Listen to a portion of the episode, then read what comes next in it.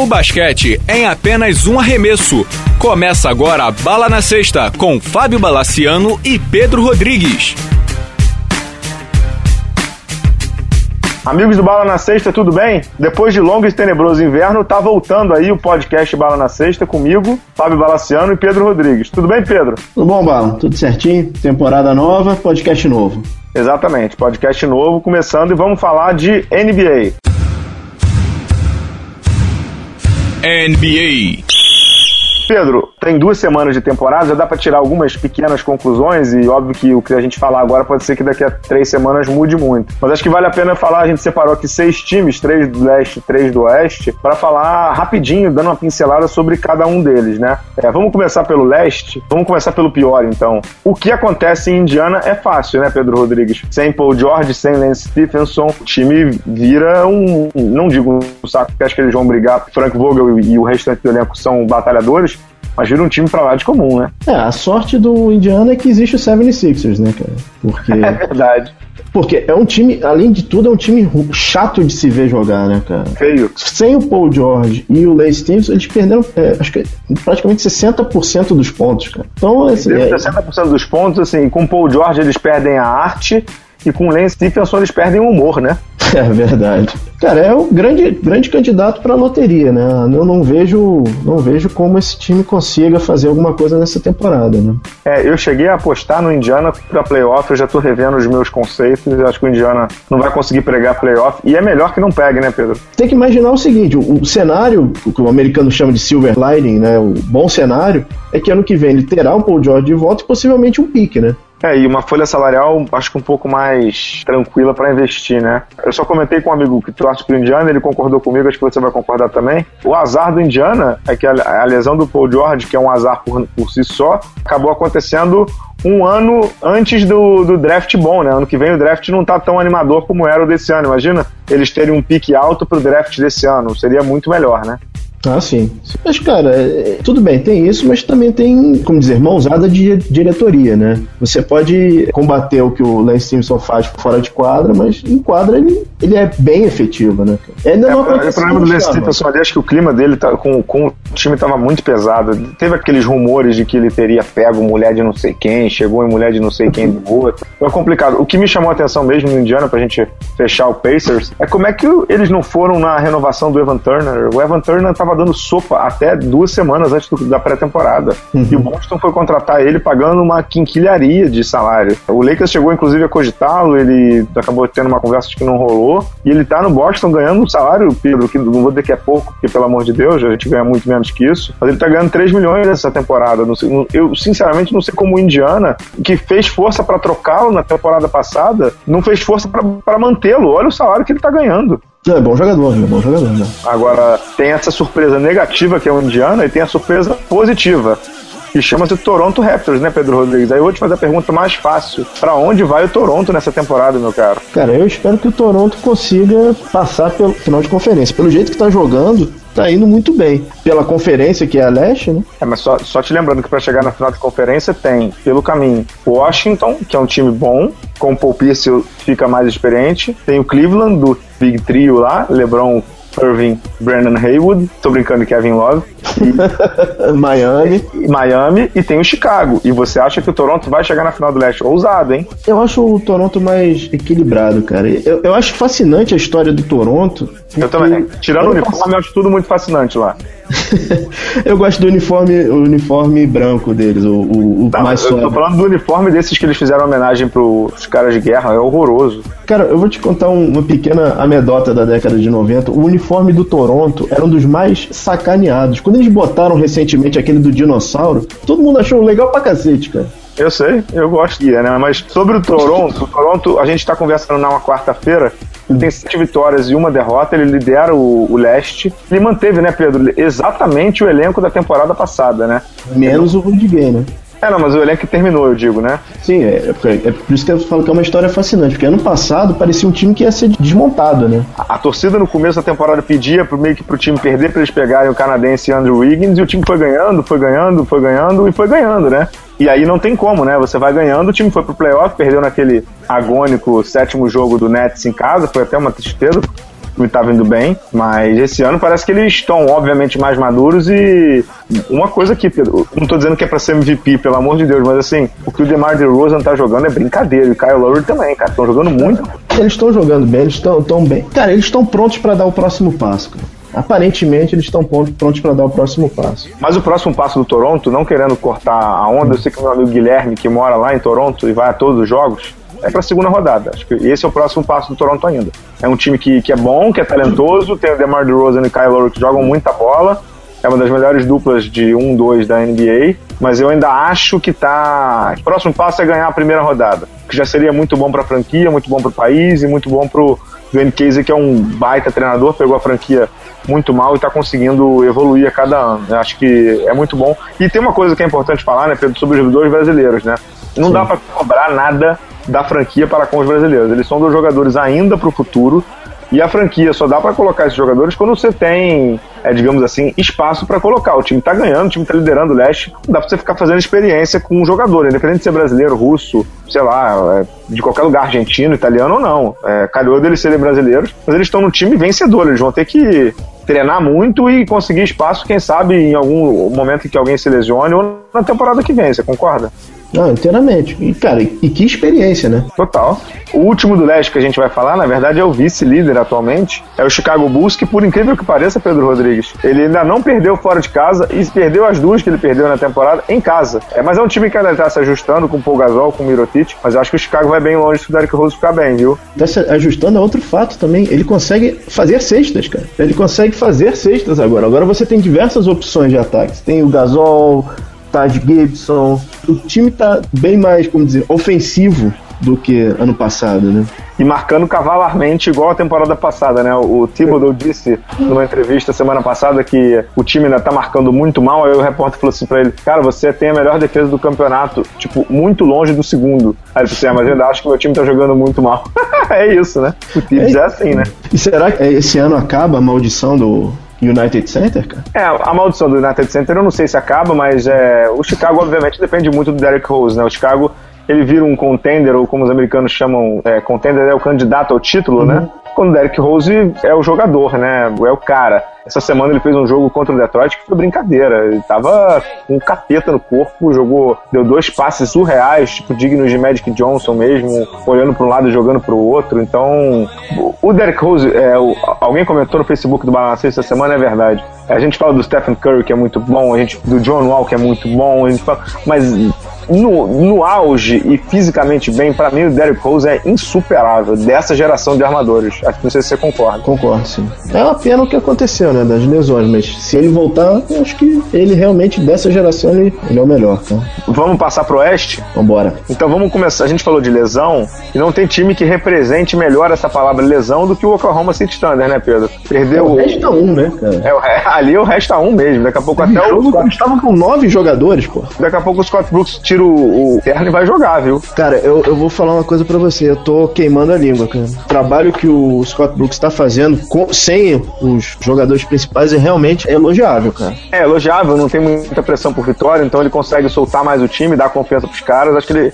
Eu não acho, ao contrário de todo mundo, eu não acho, eu não acho o Scott Brooks ruim como muita gente acha. Eu não acho ele um técnico excelente, mas não acho ele ruim, não. Tá fazendo um trabalho muito bom sem o Westbrook, sem o Kevin Durant, ou seja, sem 60 pontos, né, Pedro? Porque os dois aí brincam de fazer 30 pontos todo jogo, a média deles é tipo 25 e 30 cada um, então ele tá entrando na quadra para jogar pra, com menos 50 pontos na cabeça, né? O que é interessante é que, assim, cada jogo tem ido um bem, né? O Perry Jones, o Ibaka, até o Perkins tem jogado bem, o Red Jackson.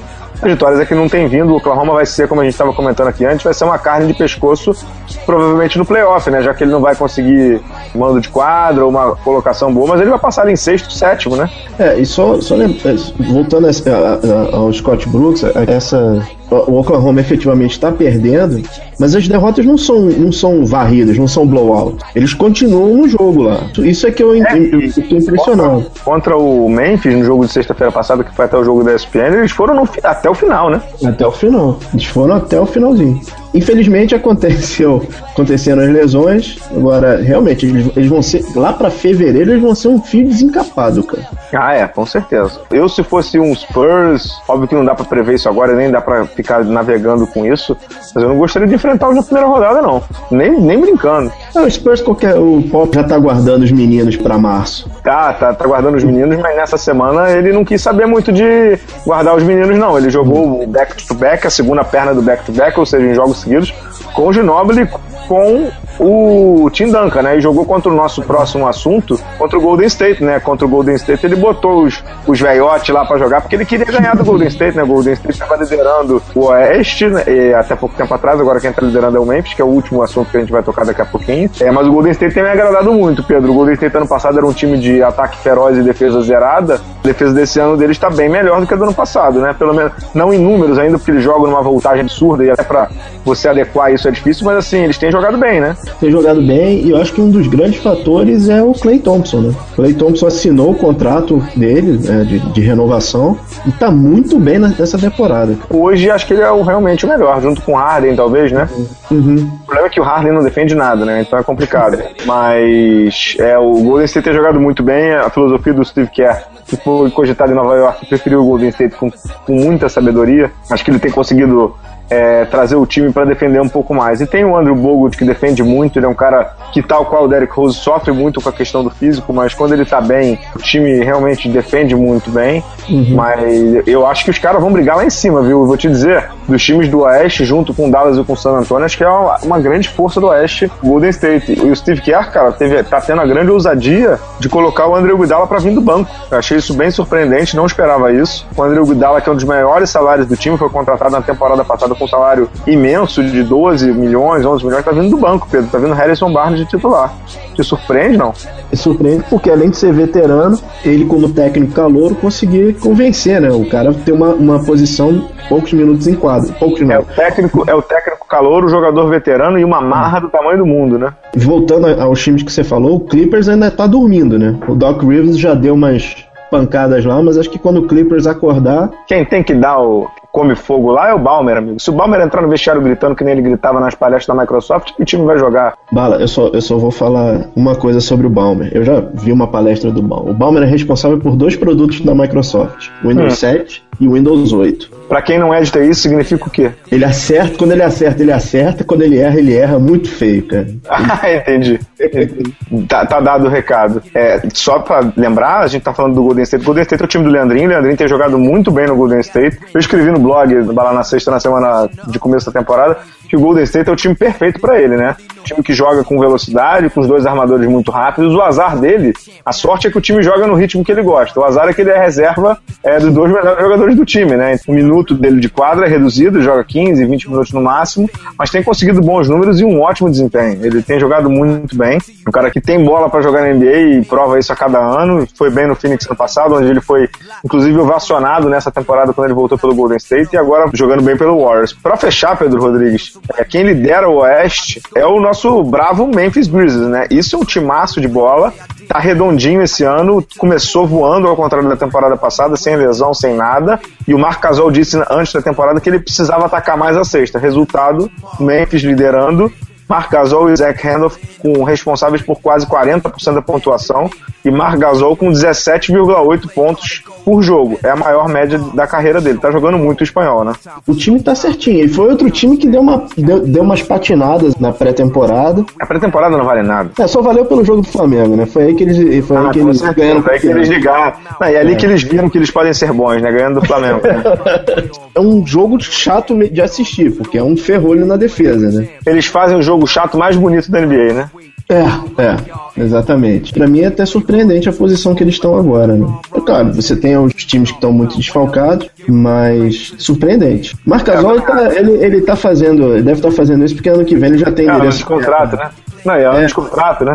Ano de contrato, e ano que vem ele tem endereço certo, né, cara? Aonde? Knicks? Ah, ele deve ir pro Lakers, cara. É, já pegou o irmão mais velho, pega o irmão mais novo, não tem problema. A gente, não tô, a, o Lakers aceita ele de bom gosto, viu?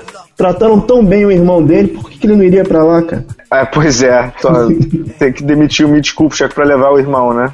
É. é, mas assim, independente disso, ele acha que. Será que ele é um pouquinho melhor que o Jordan Hill ou não? Acho que não, né?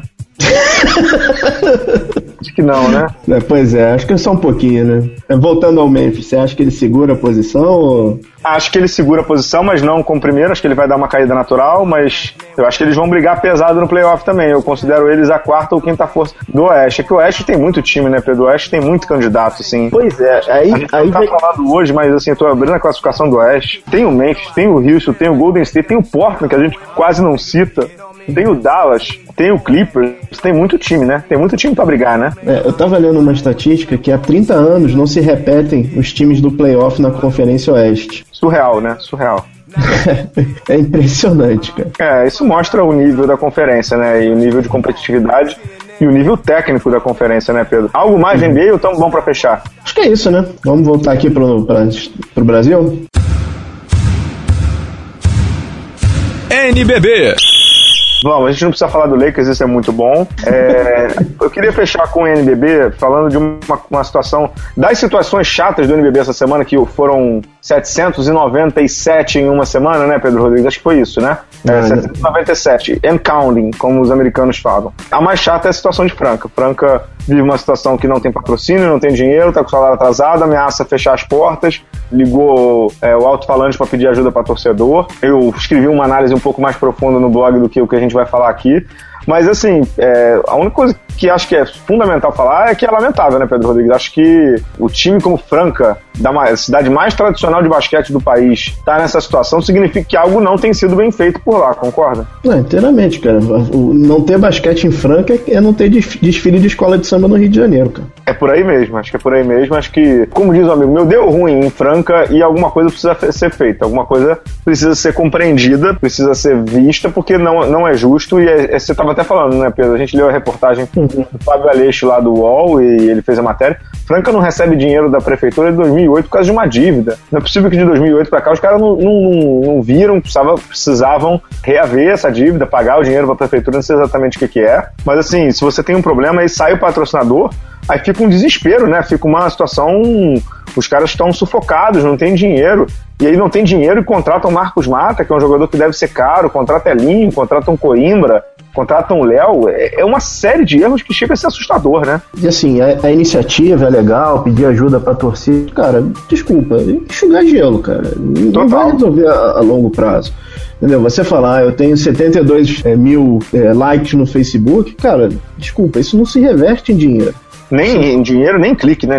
Diga-se de passagem. Pois é, entendeu? É, é uma situação difícil e, cara, realmente é para repensar. Fica, é, é, inacreditável, cara. Você não ter Franca no basquete brasileiro, cara. É, e aí você fica pensando, né, Pedro? Se isso acontece com Franca, imagina com os outros. Pois é, hoje, hoje pode falar do Flamengo?